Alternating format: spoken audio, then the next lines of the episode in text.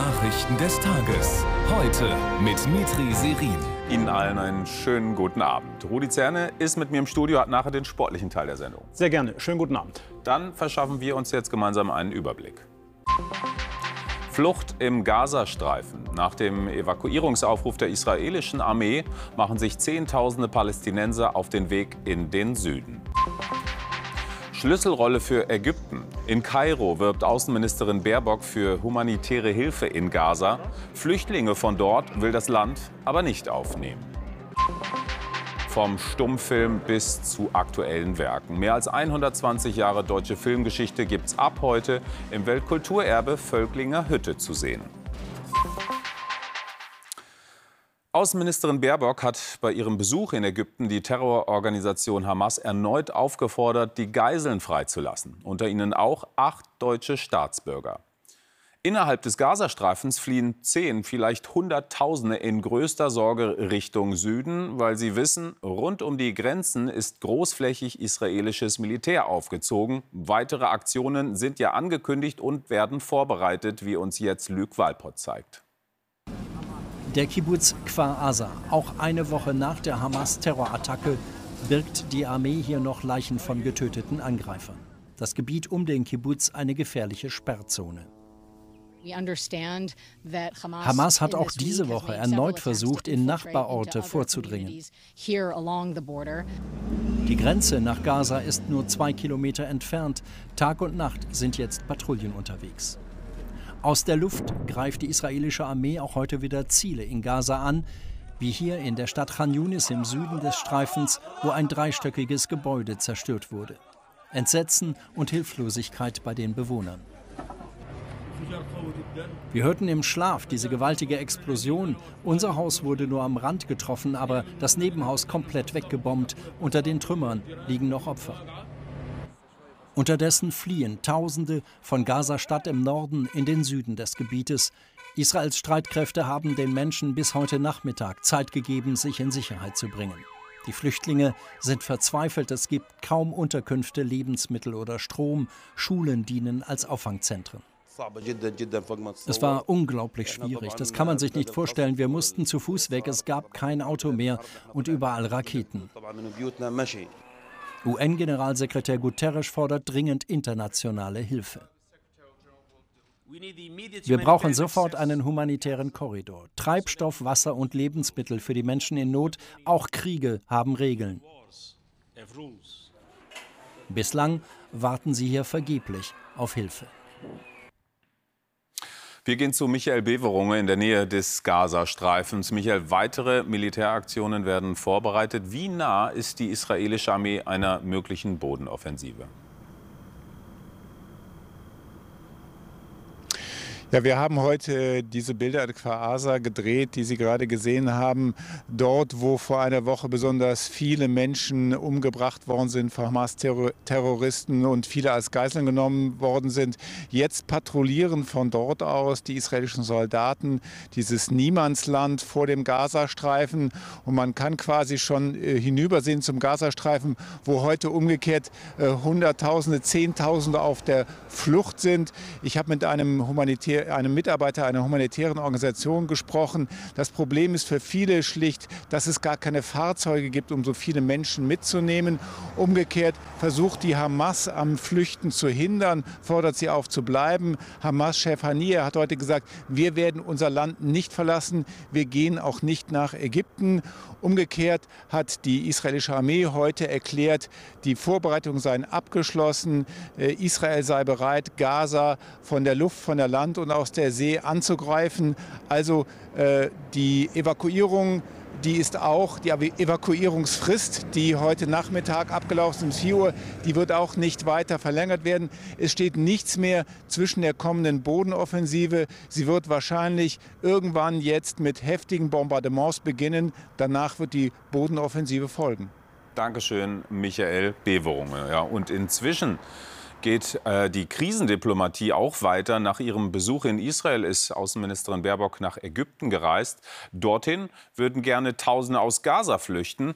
Und zwar über den Grenzübergang Rafah. Das ist ganz im Süden des Gazastreifens. Viele Palästinenser warten hier und hoffen, rüberzukommen. Aber die Grenze zu Ägypten unüberwindbar. Der Nachbar will den Flüchtenden keinen Unterschlupf gewähren. Mehr dazu jetzt von Anne Feist.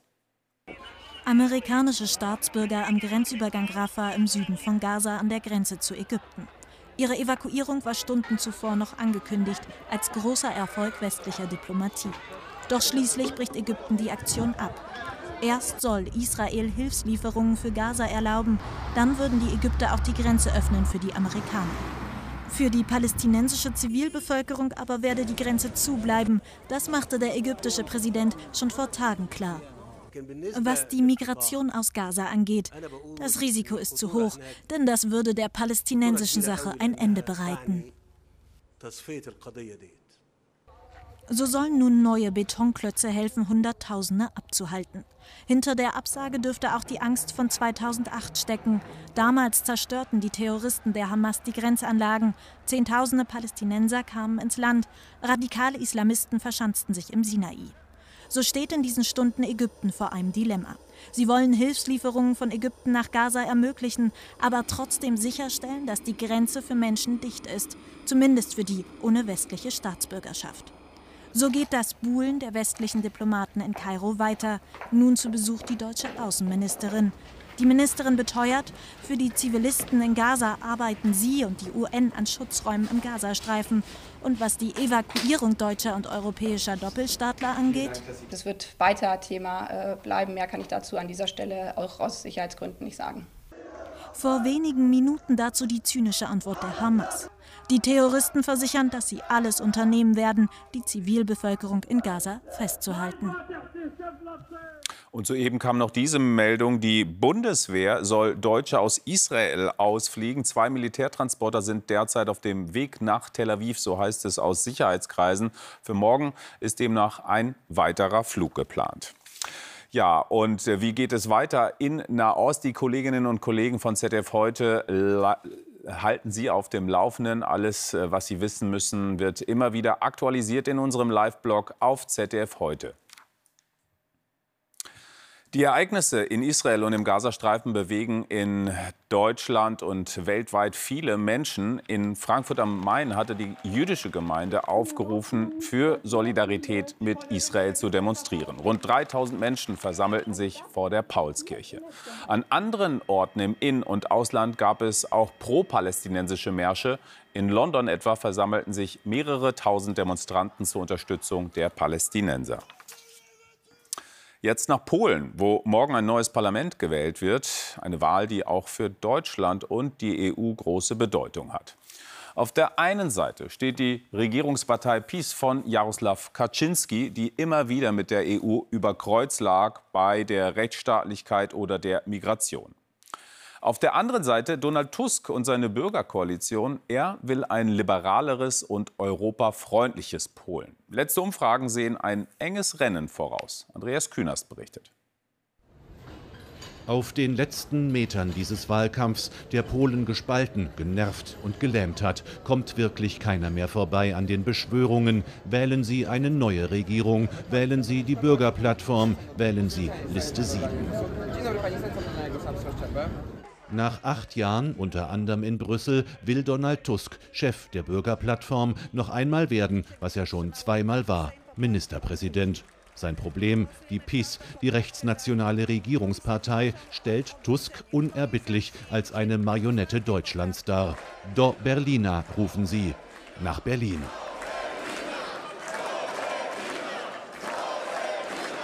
In buchstäblich jeder Wahlkampfrede verkündet Jarosław Kaczynski, der starke Mann der PiS, dass Tusk von den Deutschen kontrolliert werde und die Deutschen von den Russen.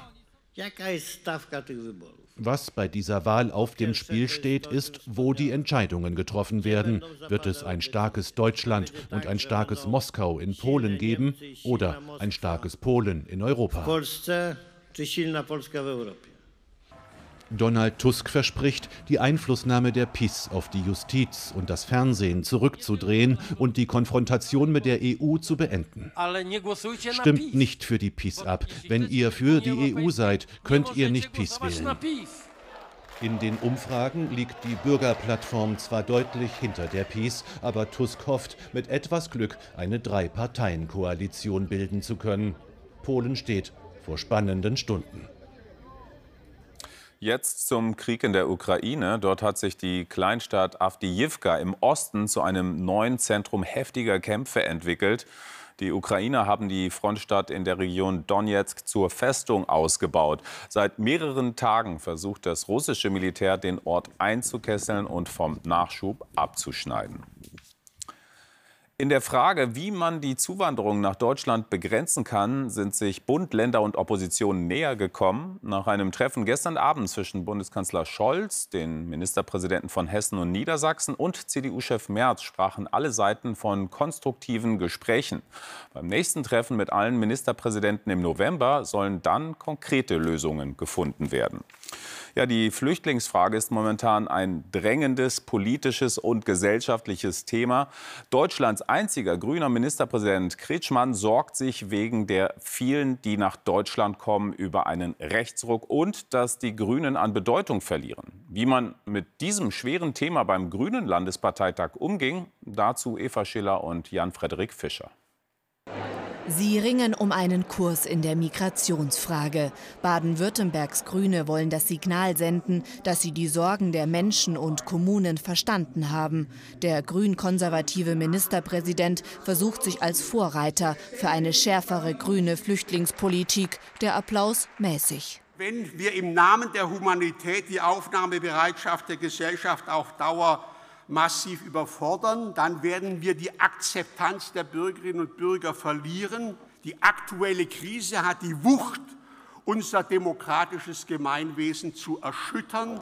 Die Wahlen in Bayern und Hessen müssten Weckruf sein. Umfragen zufolge liegt die AfD in Baden-Württemberg bei 20 Prozent. Die CDU hat die Grünen überholt. Und so bemüht sich auch der aus Berlin angereiste Bundesbesuch um Rückendeckung es geht nicht darum, dass wir jetzt die weinen da vor der Tür stehen, sondern dass wir die Ärmel hochkrempeln und die Probleme lösen. Und deshalb werden wir dafür kämpfen, dass auch der Bund stärker, verlässlicher und systematischer eintritt für die Finanzierung der Kommunen.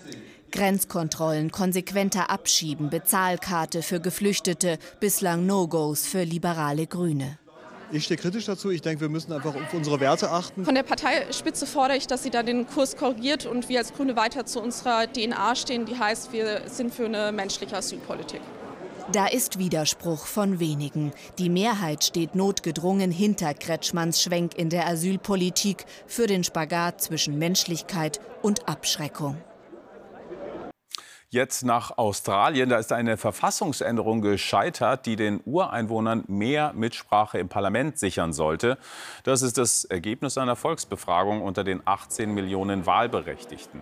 Konkret ging es darum, dass Indigene einen eigenen Ausschuss bekommen sollten. Er hätte das Parlament in Fragen beraten, die die Ureinwohner direkt betreffen. Aber eine deutliche Mehrheit der Australier sprach sich dagegen aus.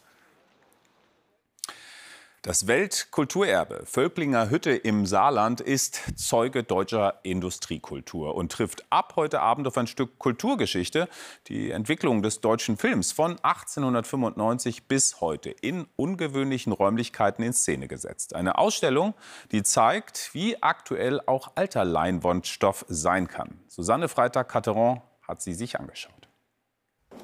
Es ist eine Art Geburtstagsempfang. Die Völklinger Hütte wird 150, Bundespräsident Frank-Walter Steinmeier gratuliert. Gefeiert wird mit einer monumentalen Ausstellung.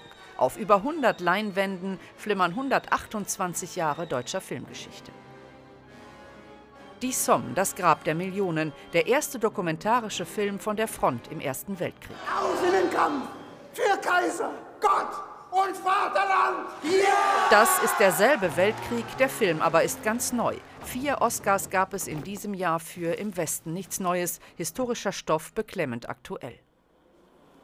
Das Ziel dieser Ausstellung ist einerseits natürlich Filmgeschichte zu zeigen, aber natürlich damit auch Kulturgeschichte und Zeitgeschichte Deutschlands eben in diesen 128 Jahren. Die drei von der Tankstelle sollten die Bevölkerung 1930 von Inflation und Kriegsangst ablenken. Fast zeitgleich wurde der Film Propagandainstrument der Nazis. Die umstrittene Regisseurin Leni Riefenstahl produzierte auch in ihrem Auftrag. Die Verarbeitung des Traumas Zweiter Weltkrieg zieht sich durch die Filmgeschichte. Wir versuchen zu zeigen, dass der deutsche Film auch immer mit der deutschen Geschichte gehadert hat und mit den Bedingungen des Lebens in Deutschland. Das heißt, wir versuchen dem deutschen Film ein Selbstbewusstsein zu geben, das ihm aber, wie ich finde, auch zusteht. Bitte ermöglichen Sie uns die störungsfreie Arbeit des Fernsehens der DDR. Auch die Wiedervereinigung natürlich Filmthema. Komödien, Dramen, Parodien, Blockbuster. Hier trifft Filmindustrie auf Industriekultur ganz großes Kino. Von Filmen kommen wir jetzt zur Fußballgeschichte. Da wird ein neues Kapitel aufgeschlagen. Ein mit Spannung erwartetes Debüt, Rudi. Genau.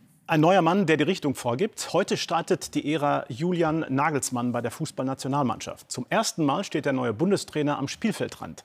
Auf der USA-Testspielreise trifft die Nationalelf ohne den erkrankten Joshua Kimmich am Abend in Hartford auf Gastgeber USA. Das nicht überdachte Stadion in Hartford verströmt einen ganz eigenen Charme. Das Spiel ausverkauft, 40.000 werden erwartet. Das Team von Coach Greg Berhalter ist Weltranglisten Elfter, damit ein echter Prüfstein für die deutsche Auswahl. Wir wissen, dass Deutschland ein gutes Team hat, doch auch wir haben große Chancen. Julian Nagelsmann wirkt vor seiner Premiere nicht nervös, eher fokussiert. Dem Bundestrainer geht es vor allem um die Art und Weise des fußballerischen Vortrags. Das reine Ergebnis steht heute nicht im Vordergrund. Ich glaube, wenn wir richtig schlecht spielen und gewinnen, ist es nicht gut. Wenn wir sehr, sehr gut spielen und nicht gewinnen, ist es okay.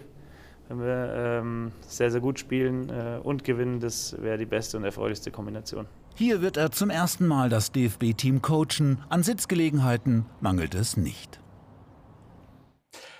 Durch einen 21 Erfolg in Amsterdam hat sich Frankreich bereits nach sechs von acht Spieltagen für die Fußball-EM in Deutschland qualifiziert.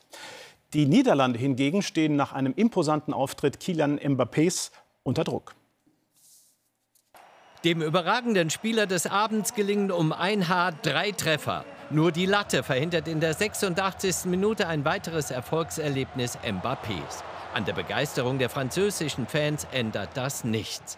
Bereits in der siebten Minute die Führung. Klaus auf Mbappé, Frankreich früh auf EM-Kurs. Didier Deschamps darf dann auch ganz früh in der zweiten Hälfte ein Tor des Ausnahmestürmers bejubeln. Und was für eins!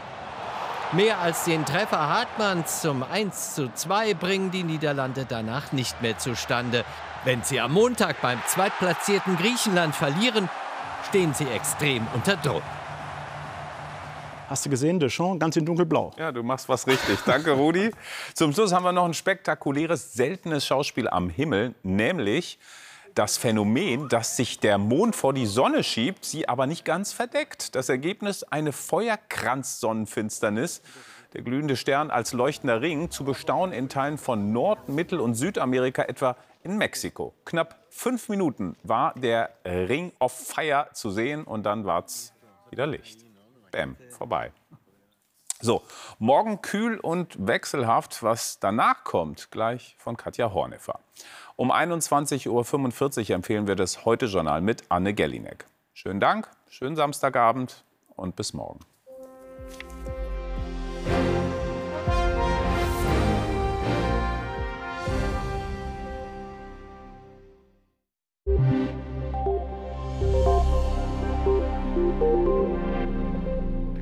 Guten Abend. Jetzt ist der Temperatursturz da, denn eine Kaltfront hat uns tatsächlich von Nordwest nach Südost im Wesentlichen bereits überquert. Da gab es auch kräftige Schauer und Gewitter und Schauer und Gewitter ziehen jetzt auch von der Nordseeküste auf. Die werden uns auch noch in der Nacht beschäftigen. Zum Teil ist der Himmel auch mal nur locker bewölkt. Länger regnet es noch am Alpenrand. Und diese Nachttemperaturen sind viel tiefer als die der vergangenen Nacht. Uns erwarten 8 Grad an der Nordsee und 0 Grad in den östlichen Mittelgebirgen in Bayern aber zum Beispiel auch in der Eifel oder im Hunsrück reicht es für Bodenfrost. Und auch morgen bleibt es kühl. Die Höchsttemperaturen liegen zwischen 7 und 12 Grad und einzig am Oberrhein geht es vielleicht auf 15 Grad rauf. Der Tag beginnt erst mal ganz freundlich, aber dann entwickeln sich kräftige Schauer und Gewitter. Die sind aber nur von kurzer Dauer. Bald kommt dann auch wieder die Sonne zum Vorschein. Der Wind ist nicht mehr so kräftig wie heute. Er kommt aus westlichen bis westnordwestlichen Richtungen. Und im Südwesten macht sich schon ein neues Hoch bemerkbar, das Hoch Verena. Dort wechseln Sonne und Wolken miteinander ab. Am längsten regnet es noch am Alpenrand. Die neue Woche startet kühl und meist trocken bei 8 bis 15 Grad. Schönes Wochenende.